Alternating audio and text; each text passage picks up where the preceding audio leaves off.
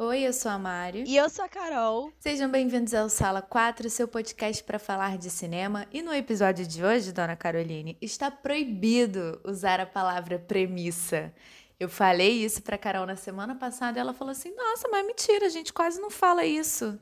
E no mesmo episódio a gente falou 70 vezes. É uma ótima palavra que podemos fazer. Mas nesse episódio está proibido. Mas isso aí acaba me deixando limitada. Parece que eu não sei descrever nada sem usar. Parte da premissa que, sabe? Não consigo falar nada diferente. E desculpe os ouvintes dessa minha voz. É que é aquilo, né, gente? É rinite. Chegou outono e inverno. É, é, é esse aqui o manequim da coleção, da estação. Normalmente eu uso ou premissa ou semente. o Gênesis! Que... O Gênesis da narrativa. Eu acho que é mais adequado e sofisticado para o nosso público. Ai, minha amiga, eu tenho um desafio para você, para a gente introduzir o nosso tema de hoje. Hum. Eu quero que você explique a série em uma frase. Ai, meu Deus. É, não, essa não é a frase para explicar a série. Caraca, qual que seria a tua? Só pra eu tentar ter uma ideia. Tu me pegou muito desprevenida. Mas essa é a graça. Calma. Deixa eu pensar na minha também, eu também não pensei. Mas eu sou boa nisso. A série é sobre uma médica que se vicia em crack e sobre o processo de cura dela que abala toda a família. Isso é uma frase, Mariana? Isso é uma frase. Não, não botei ponto final? Isso é uma frase. Uma médica se vicia em crack e seu processo de cura abala toda a família. Ponto final. Então é isso aí, essa é a frase, gente. Essa daí é a Gênesis. É, tá bom. É, vou descrever. A minha frase seria: Ah, eu vou falar que é uma boa médica. Não sei, gente, não tem frase. Vão ficar só com a da Mariana mesmo. Ou daqui a pouco eu penso em uma e a gente encaixa. Não tem frase. Agora. Enfim, a gente tá falando da nova série da Globoplay chamada Onde Está Meu Coração. Ela foi criada pelo Jorge Moura, que tem uma filmografia bem extensa e impressionante. Inclui o roteiro de Amores Roubados, O Canto da Sereia, os filmes Gonzaga e Elis, Carol. E também o Grande Circo Místico, todos são produtos da Rede Globo. E também criada pelo Sérgio Goldenberg, que tem em comum alguns trabalhos com o Jorge e mais o roteiro de Onde Nascem os Fortes, que eu nunca assisti, mas eu sei que é bem bonita e eu tenho vontade de assistir de tanto que eu vejo falarem bem dessa série. Já os episódios, eles são dirigidos por pessoas diferentes. E o papel do George e do Sérgio como showrunners é justamente manter uma coerência e unidade na série como um todo. Junto do José Luiz Villamarim, que é o supervisor artístico da série e também já foi diretor de obras muito incríveis, como Avenida Brasil, Justiça, O Rebu, Paraíso Tropical, sim, aquela novela bafo que eu só tenho boas lembranças, eu tenho até medo de reassistir. Com certeza, porque a Bebel é a verdadeira girl from Rio, ela é tudo. O Wagner Moura, ele é só o amor da minha vida, foi ali que eu vi que eu era apaixonada. Perfeito. Também diretor de Redemoinho e Onde Nascem os Fortes aí, mais uma vez, ele tem currículo para manga. E bom, vamos lá. A gente vai estruturar esse episódio de uma forma diferente, então é muito importante a gente saber a opinião de vocês, se vocês gostaram ou não desse método mais rápido da gente falar sobre as coisas. E aproveita também para indicar coisas que você gostaria que a gente falasse sobre nesse novo formato lá no nosso Instagram, que é sala4podcast.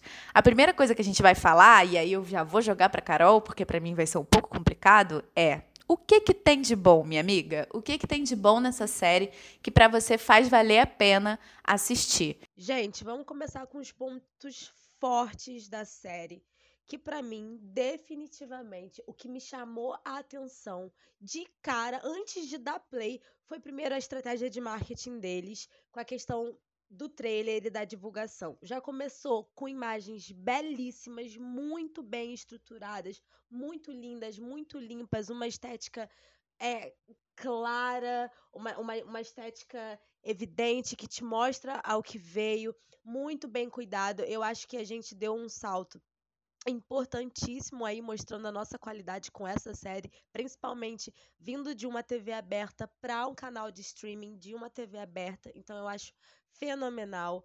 Letícia Colin, para mim, Gente, eu redescobria a Letícia porque eu já tinha visto ela atuando em outros outros lugares, outros locais, outras produções, mas nessa série para mim ela teve a oportunidade de mostrar o tanto que ela é boa e o tanto que ela pode entregar, sabe?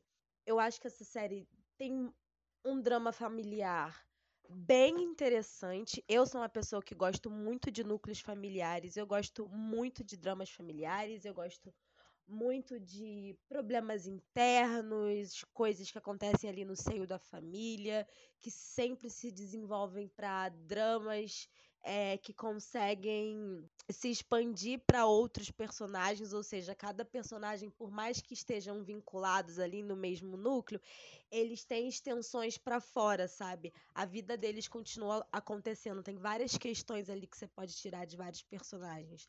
Da mãe, a mãe tem problema com a filha dentro. É, por conta do vício, mas ela também tem as características dela como mulher, como mãe.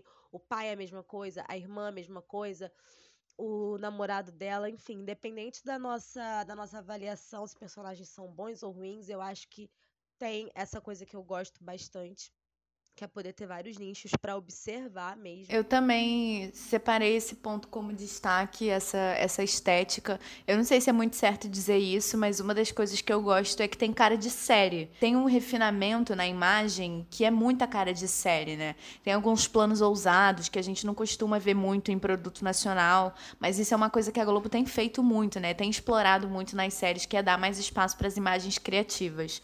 O elenco também eu acho muito bom, apesar de eu não gostar de todo mundo. O meu destaque também vai para Letícia Colim e para Mariana Lima, que é a mãe dela.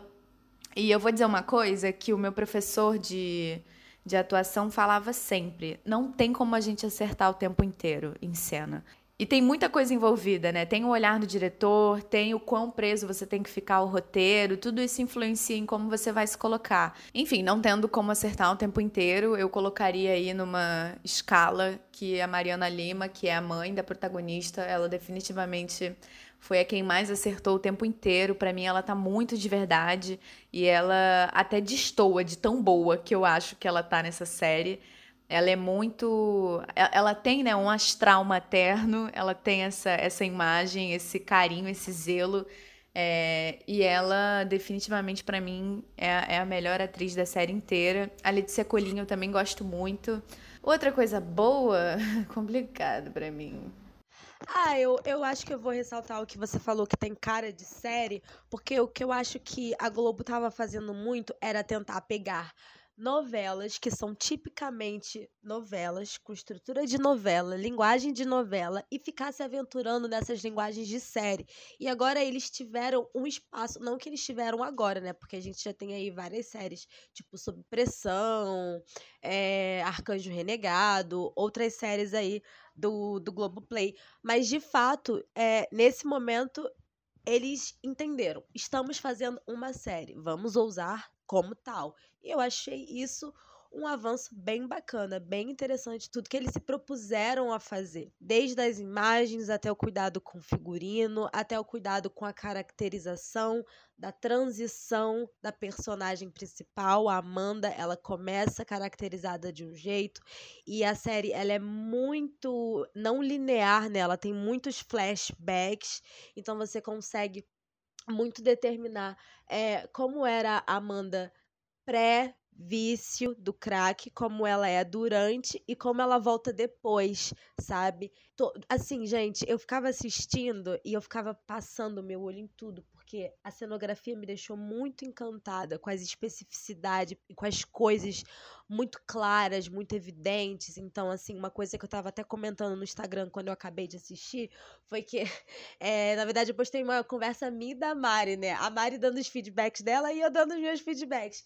E aí, sei lá, eu, tô, eu tava lá olhando a cena toda acontecendo e olhando assim na, na sala da, da enfermagem, né, do núcleo do hospital, e eu reparando assim, gente, mas isso aqui é igualzinho, porque minha mãe trabalhava em hospital, né? Sim, mas isso aqui é igualzinho. Olha ali, gente, tem ali uma, uma cafeteira, tem ali uma garrafa térmica escrito leite, a outra café, os biscoitinhos do lado, igual sala de estar de médico, sabe?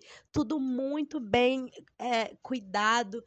É, essas, esses pequenos detalhes da cenografia, eles compõem o carro-chefe da trama da Amanda, que ela é ser uma médica e uma pessoa viciada em crack. Então não teria como passar desapercebido esses detalhes da ambientação onde ela tá. Então eu achei que também foi muito cuidadoso nesse sentido. Então eu tô dando parabéns aí para a direção artística, é, eh, para cenografia, para todo mundo envolvido nessa parte é, mais cenotécnica. Mas é isso, de bom acho que é isso. Se eu lembrar mais de alguma coisa, depois a Mariana se vira na edição.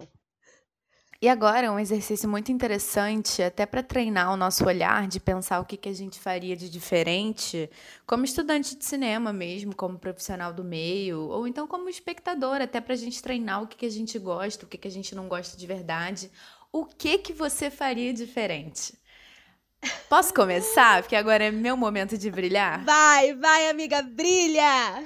Pra mim, o grande problema dessa série é que não dá para acreditar em absolutamente nada dela. Nada. Se eu tenho uma coisa ou muitas coisas tão questionáveis já no primeiro episódio, isso atrapalha muito a credibilidade da série. Então pode vir o que vier de bom, eu já tô tão cercada de coisa estranha, de questionamento, que eu não consigo me envolver. Eu acho que nada se desenvolve direito, não dá tempo de sentir afeto por ninguém.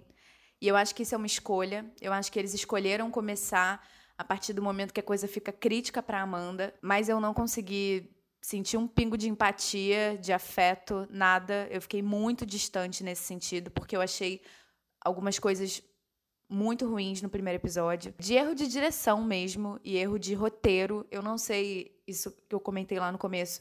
Alguns diretores, alguns roteiristas, alguns produtos não autorizam que você mexa no texto. Você tem que falar exatamente o que está ali. E alguns atores também não gostam de trocar o que está escrito. Só que algumas coisas simplesmente não cabem na sua boca. Não fica natural, não é uma coisa que você diria. Então tem muitas coisas que não são críveis. A Amanda sai de uma sala de cirurgia e um cara fala para ela: "Parabéns, Amanda, você foi perfeita". E ninguém fala isso quando você sai. E eu acho que existindo sob pressão hoje, que é um, uma grande referência de um produto que fala de hospital, se passa num hospital, é, e, e, fala sobre a crise na saúde, não dá para fazer um ambiente de hospital que seja questionável. É, é, é, o que eu disse, muita coisa pode ser também da minha identificação. É, eu não gosto desse tipo de, de. Ai, meu Deus! Não pode falar premissa. Eu não gosto desse tipo de, de, de gatilho. Eu não gosto de partir daí, porque você não introduz e, não, e, também não explicou ao decorrer da série. A série termina. Eu não entendo por que, que ela usa droga, por que, que ela começou a usar. Eu entendi que começou ali socialmente, um pouco por causa do namorado, meio oba-oba. Mas eu não acredito nessa família extremamente rica, que tem tudo e que vai parar na Cracolândia e que não sabem lidar com a família. A família não tem pulso. Ai, enfim. É, nada se desenvolve direito, não dá tempo de sentir afeto por ninguém, não dá tempo de conhecer a ponto de torcer por ela, não dá tempo de conhecer esse casal e torcer por esse casal, que inclusive não tem um pingo de carinho um pelo outro. A trama da irmã católica não é interessante e ela não se desenvolve, não é convincente, ela fica super deslocada dentro do núcleo. A trama das amantes é muito batida. A Vivian, que é a Camila Márdila, é um desperdício usar essa mulher para fazer esse tipo de papel, assim também como é um desperdício usar a Bárbara Collins, se eu não me engano, que é a Marta, que é a atriz que estava simplesmente em Bacurau para ser amante do médico, também é inadmissível esse tipo de coisa. Enfim, é, é uma coisa que eu aplico muito para as minhas coisas. Quando eu tenho um texto, eu penso, esse texto fala por si só ou eu vou precisar ficar explicando? Acho que esse texto não fala por si só. E isso é uma coisa que eu faria diferente. Se é um tema tão interessante, tão importante, que a gente fale com mais sensibilidade sobre os usuários de droga e sobre como é difícil o processo de cura, sobre como tem altos e baixos, sobre como é uma coisa que leva a família inteira, eu começaria, o que eu faria diferente é começar de um outro, um outro ponto de partida.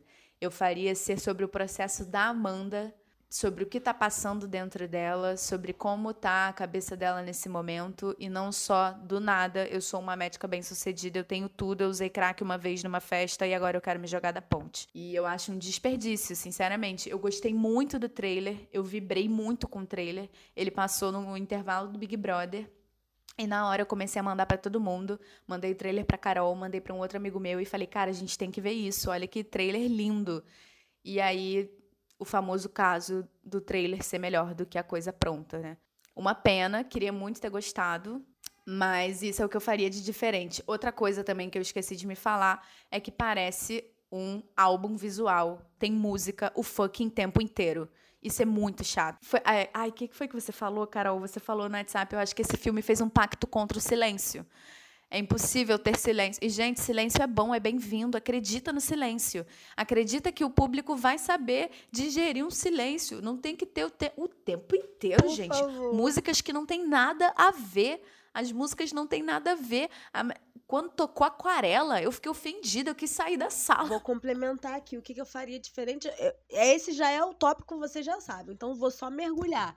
Gente, Entendam uma coisa, apreciem um silêncio, porque um silêncio entre uma, um, uma, uma deixa de uma fala e outra, ela é importante em certos momentos, tá? Não quando tem uma cena de briga que você espera a pessoa dar o texto todo, fica parado olhando pra cara dela e depois a outra pessoa dá o texto, como a Mariana ressaltou para mim numa cena que a gente viu. Mas assim. É muito limpo, é muito limpo para uma situação tão é, caótica. Não, não tem, tem caos. caos. Não tem, não caos. tem caos nessa é situação caótica. Calmo. E isso é um problema de direção. Isso é um problema de direção. E eu vou explicar. De ritmo também, né? Que quem dá é o diretor. E eu vou explicar só porque eu tinha dificuldade também. de. Não, amiga, não tem como você cortar o, o silêncio do ator e ficar tudo igual um TikTok. Não tem como. Isso é uma coisa de direção. E eu vou explicar só porque eu também tinha muita dificuldade de reconhecer isso. Eu pensava, qual que é a função do diretor? Ele fica ali sentado, mandando em todo mundo? Não, o diretor ele é responsável por todo o ritmo da série. Então, se a minha atriz toma um tapa na cara e ela bota a mão na cintura, é da minha responsabilidade dizer, querida, você tomou um tapa na cara. E também reconhecer que algumas coisas não precisam ser feitas, nem tudo que a gente escreve precisa ser gravado. No primeiro episódio, por exemplo, para mim a Letícia Colim podia abrir a boca só quando ela chega na ponte. Porque todo aquele momento dela tentando fugir dos enfermeiros, tentando fugir da família e gritando: me deixa em paz, me tira daqui, tudo isso é muito desnecessário, isso é excesso. Então é papel do diretor olhar para isso e falar: tá muito. A Letícia ela é ótima atriz, ela não precisa abrir a boca para ela te convencer que ela tá desesperada ela passa tudo no olhar. Então é função do diretor olhar para isso e falar: não precisa, isso aqui já tá bom. E aí, repetindo, é uma escolha, ele pode querer que fale e tal, mas enfim, eu acho que frustrou muito a minha expectativa com relação a ela. Enfim, outra coisa que eu queria falar rapidinho, que a gente esqueceu de falar nas coisas boas, é a Grace passou. É, sim, então, mas eu ia falar isso no que eu faria diferente, porque eu acho que a Grace passou, ela tinha ali um espaço para ser uma parceira de cena com a, com a Letícia que foi muito desperdiçado, porque é muito pouco explorado. Se a série, se a série fosse sobre o processo de cura, a Grace passou não seria desperdiçado. É, vamos lá. Eu acho que é muito desperdiçado o, o papel da, da Grace, a, a, apesar de eu adorar ter visto ela naquela posição, porque finalmente colocamos ela em outro outro personagem que não da mulher preta sofrida, pêndula. É, eu acho que se o processo tivesse sido realmente da cura da Amanda, a gente teria vivido mais tempo é, de tela mesmo e de imersão na clínica, no processo. O que me incomoda é que no final de tudo, a clínica parece que ela tá num retiro espiritual, fazendo yoga, cuidando da uhum. terra. E Tocando teclado no piano. É, do na... gente, do nada, a garota começa a cantar, tocar teclado. A série não mostrou em momento nenhum que essa garota tinha envolvimento com música. A série nunca mostrou que ela cantava. Do nada, tá ela lá tocando teclado. Eu fiquei, gente, mas o que é isso? De novo, falta de compromisso com silêncio. Pra quê? Essa a jornada dela não necessariamente precisava ser solitária, trancada dentro de uma clínica, mas ela dividisse mais espaço com a Grace, eu acho que ia ficar muito mais interessante.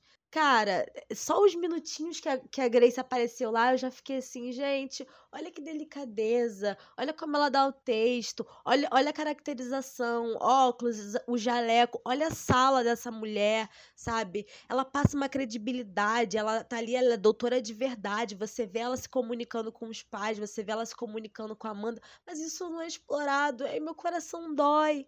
Meu coração dói, eu queria muito.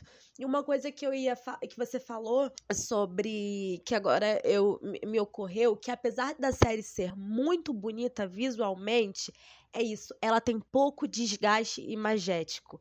E assim, quando você tá vivendo no caos, quando você é uma pessoa que usa crack, você não mora, parceiro, numa casa toda de blindex, é, no centro da, da, grande São Paulo, o seu quarto todo branco, parece até uma propaganda da Ortobon, sabe? N não, não rola, sabe? Isso não rola.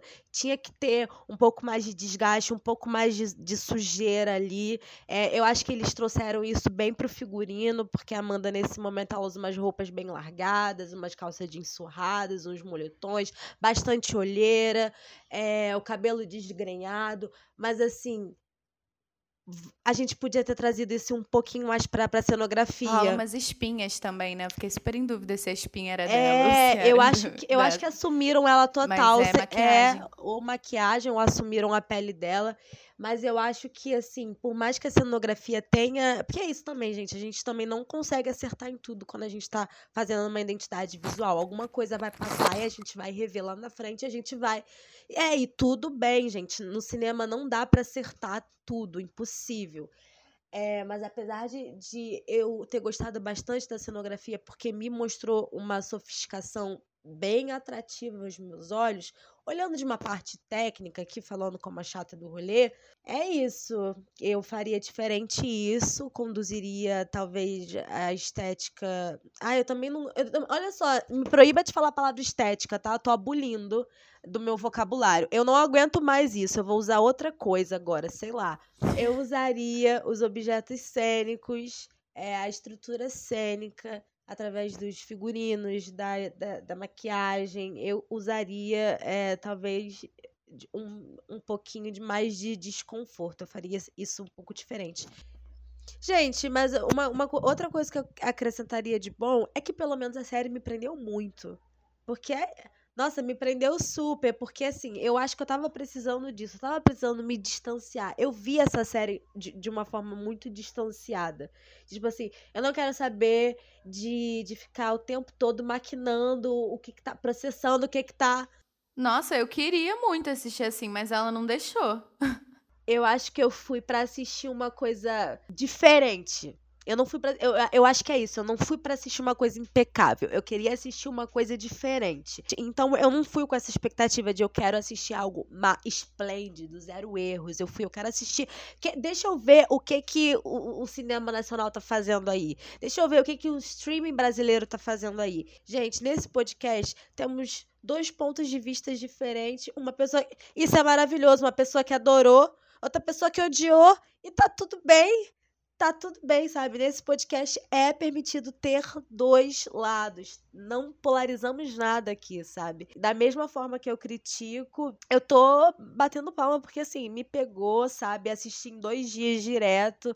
Mas, assim, tem esses pontos que, para quem gosta de saber sobre cinema, saber nossa opinião, é interessante trazer aqui. para quem quer ser instigado a assistir ou para quem quer ser instigado a assistir e comentar com a gente, tem aqui dois pontos diferentes que eu também acho super interessante. Mas eu acho que é isso. Se tá debatendo é porque alguma coisa tem. Se a gente tá debatendo é porque tem um potencial ali e tem um caminho acertado que a gente ainda só não vislumbrou, mas vai dar certo, sabe? Qualidade, temos, estrutura, temos, dinheiro, temos também bons atores, temos também, sabe? Estamos aprendendo a fazer. E uma coisa que eu falei no Instagram é que eu sinto que não o produto seriado no Brasil, ele não é novo, mas com essa demanda de parecer uma coisa tanto também um pouco mais é, comercial e internacional, porque é óbvio que a Globo tá chegando no nível aonde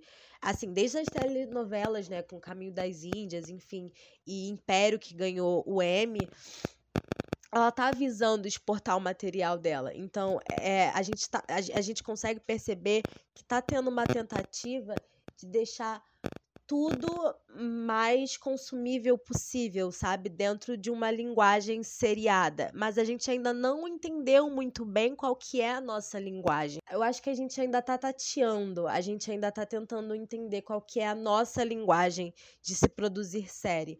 Mas eu acho que a gente tá num caminho legal, sim. E eu acho que essa série me mostrou isso. Eu tô muito crente, assim, do de que a gente pode fazer coisa muito boa, sabe? É, nessa, nesse formato seriado aí do, dos streamings, da, das plataformas, eu acho. Com esse final eu super concordo. Eu acho que a gente ainda não tem uma linguagem de série própria, a gente ainda está descobrindo e é muito legal essa descoberta. Eu acho que começaram ali, inclusive, a educar o público a gostar de série, fazendo verdades secretas, né? Aqueles produtos que passavam mais ali 11 horas da noite, que era um produto menos compromissado com horário e com, enfim, com ter pudor, né? As séries não têm muito pudor, na verdade, de falar das coisas. Tem surgido, inclusive, temáticas bem interessantes e bem atuais nessas últimas séries que a gente assistiu, tipo Filhas de Eva e Onde Está Meu Coração. É, eu acho isso super interessante e é muito legal ver esse movimento de tentar educar o grande público, né? De educar quem está assistindo televisão, de que existe um streaming, que a Globo tá lá também, lá você tem outras coisas em outros formatos, em outras linguagens. Isso eu acho super legal e super válido. E é isso, a gente tá, a gente tem nossos, nossas críticas, temos as coisas que a gente é, gostou, mas faz parte do processo de estar crescendo, de estar entendendo, de estar buscando o que, que é bom afinal. É, nada é definitivo no sentido de a gente estar tá falando que é ruim, então ninguém tem que assistir. Muito pelo contrário, você tem que assistir para você ter sua própria opinião, para ver se você consegue identificar as coisas que a gente está falando aqui. E é isso. A gente trouxe uma terceira perspectiva, que é um ouvinte que também quis dar a nossa a opinião sobre a série. Então vou deixar aí o áudio para vocês ouvirem o que, que ela achou. Oi, Carol. Oi, Mari. Oi, pessoal do Sala 4 Podcast. É, primeiro, me sinto muito feliz em poder colaborar com o podcast de vocês. Acho que ele é essencial para a gente discutir cinema de uma perspectiva mais leve. Então, eu adoro ouvir vocês. E hoje eu vim aqui dar minha mera opinião de telespectadora. sobre a série Onde Está Meu Coração. Eu achei a série bem densa de maneira geral, assim, desde o início até o fim. Não achei que a, a série esfriou. Isso eu achei muito bom, porque me deixou presa em todos os episódios, tanto que eu, que eu maratonei a série em dois dias. É, eu acho que essa, a temática que a série se propõe a tratar, né, que é a dependência química, foi tratada de maneira muito cuidadosa e muito é, no sentido de quebrar certos estereótipos. Eu, por exemplo, jamais, se eu fosse pensar num personagem que teria problema de dependência química, talvez eu jamais pensaria é, alguém que fosse do meio médico, um profissional da saúde, apesar disso ser muito comum, né?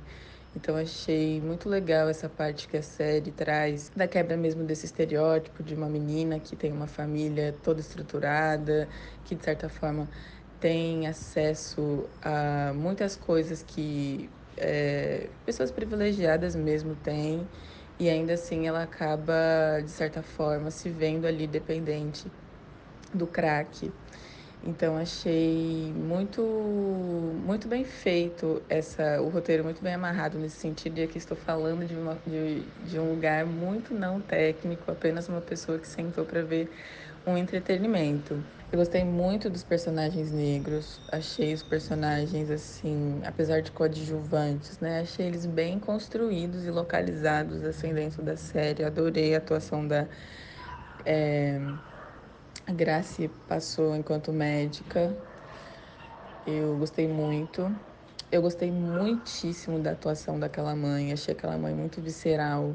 É, não sei, pensando em mães, né? Em, em, não sou mãe, mas observando as mães que eu tenho ao, ao redor da minha vida, eu super senti uma vibe de é, uma mãe faria isso, sabe? Foi, acho que aquilo foi muito verídico, aquelas, aquelas cenas em que ela vai atrás da filha a qualquer custo, que ela chora, que ela sofre, que, enfim, isso acaba de, de alguma maneira criando uma certa crise no casamento, mas que ela não tá naquele momento nem aí pro casamento, de certa forma. É, que também foi abandonada pelo marido, né? Ali em alguns momentos, que, enfim, não estava aguentando viver aquela situação. Mas eu achei a atuação da mãe, assim, excelente. Além dela ser uma mãe lindíssima. Eu adoro essa atriz. Achei que ela mandou muito bem nesse personagem. E eu acho que era isso, assim, mais ou menos, que eu tinha para falar sobre essa série.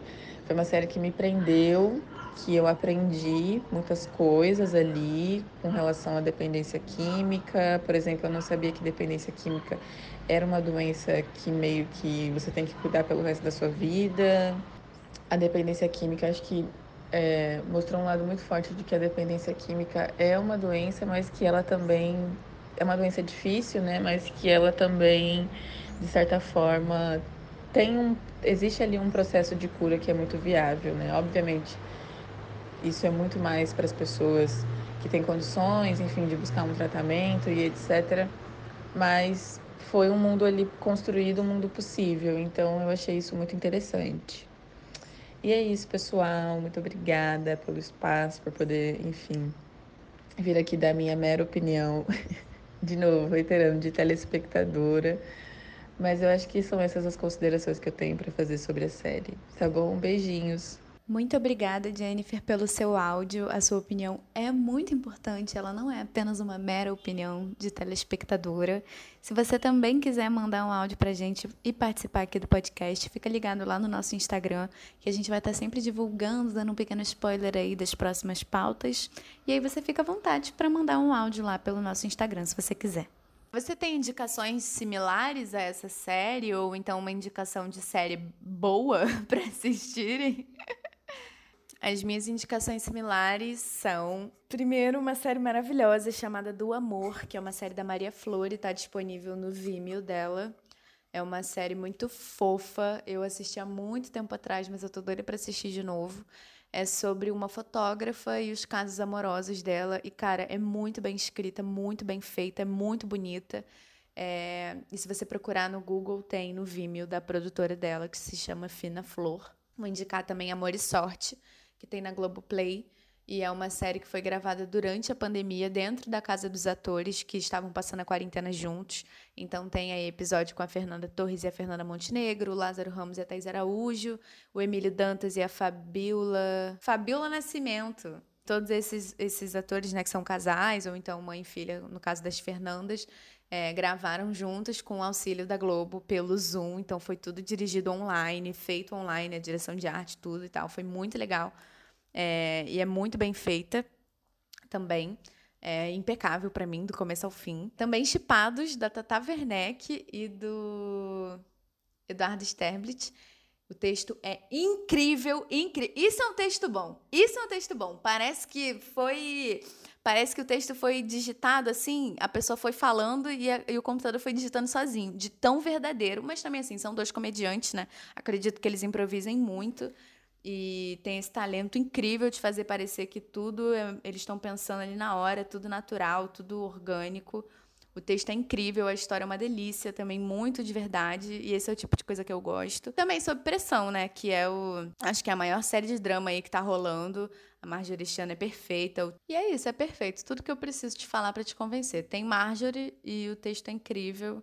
Tem muitas participações maravilhosas. Ah, é, e tem o Júlio Andrade também, que é incrível. Então, é tudo que você precisa saber para querer assistir. Tem algumas, muitas temporadas, mas vale muito a pena maratonar aí, porque é tudo muito bom. Todos os, todos os episódios são ótimos. Vamos lá com as minhas indicações de séries muito boas que vocês não podem deixar de assistir ou séries similares. Eu vou começar com sessão de terapia que eu amo.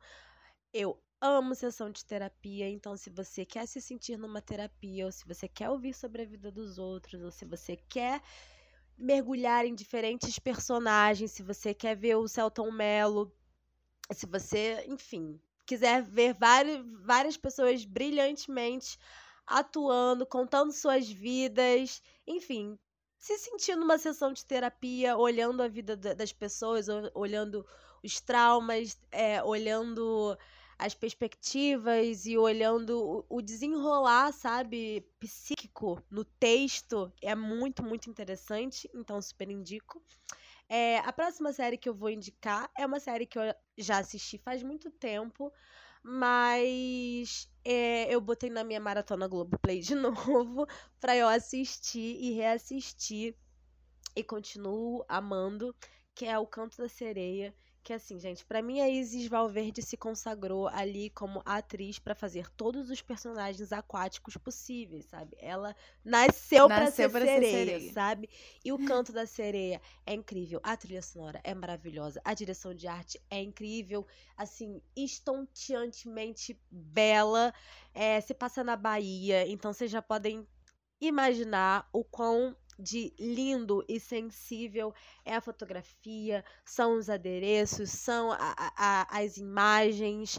É, eu amo, eu gosto muito. Também tem uma questão regionalista muito interessante, que é destacar o carnaval é, da Bahia e ter toda essa questão da Isis Valverde ser quase que uma, uma entidade musical para o povo da, dessa série. É, dela e, e, ter essa questão da, da espiritualidade bem ligada a ela. Eu gosto muito. E gostaria, inclusive, se tivermos ouvintes do Nordeste aí, da Bahia, por favor, dê o um retorno para saber se a gente tá, se eu estou apreciando certo, porque vai que é um grande carnaval de estereótipos, eu tô aqui falando uma grande besteira. Bom, outra série que eu quero indicar é uma série que eu amo, que é Rebu, mas não a primeira versão, gente. O remake com a Sophie Charlotte, com a Patrícia Pilar, o Daniel Oliveira, o Tony Ramos, a monstra Cássia Kiss.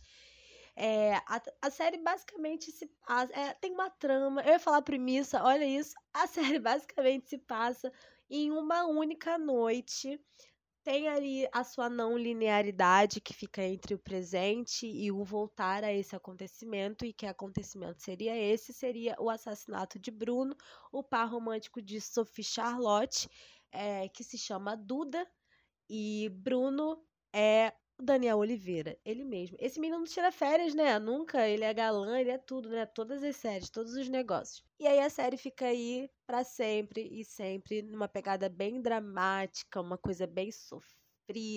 Tem cena de, sof de Sophie Charlotte cantando, chorando, se rasgando, se jogando em cima do corpo do amado, beijando ele enquanto ele tá ensanguentado, corpo dele na piscina, chovendo, Patrícia Pilar maravilhosa. Enfim, gente, assistam o Rebu. Então é isso, gente. Muito obrigada se você ouviu até aqui. Não esquece de contar pra gente se você gostou desse formato de comentar apenas um, uma coisa por episódio. E você pode indicar coisas também pra gente começar a conversar por aqui. Segue a gente nas redes sociais, arroba Sala 4 Podcast, arroba MarianaOLV e arroba CarolMLLES. Ha! Foi rápido dessa vez! Agora foi rapidão, parceiro! Mas eu falo devagarzinho, não é porque eu não consigo falar, mas é para as pessoas entenderem que tem mais de um L. Então, M-L-L-E-S. Pronto, é para todo mundo entender. Ai, Carol, hashtag muda esse use. Pelo amor de Deus, Twitter, o Twitter não, o Instagram, libera o user arroba Caroline pra ela, por favor. Instagram, libera o Caroline Meirelles, por, Meirelles, por favor. Acho chique. Gente, obrigada para quem ouviu até aqui. Até a próxima quarta-feira. Não esquece de compartilhar com os amigos e dar o feedback. Tchau!